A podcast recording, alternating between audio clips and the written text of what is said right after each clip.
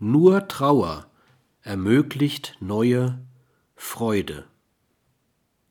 Wer noch trauern kann, noch Abschiedsschmerz erleben und zu Ende leben kann, bei dem wird das Trauern und das Schmerzen einmal enden und sich in Freude wandeln. Geschehen lassen können, ohne zu trauern, zuschauen können, dass nicht ich leide, sondern dass es in mir leidet, ist ein wichtiger Schritt hin zur Freude. Nicht eine hemmungslos ausgelassenen Freude, sondern zugelassener Freude.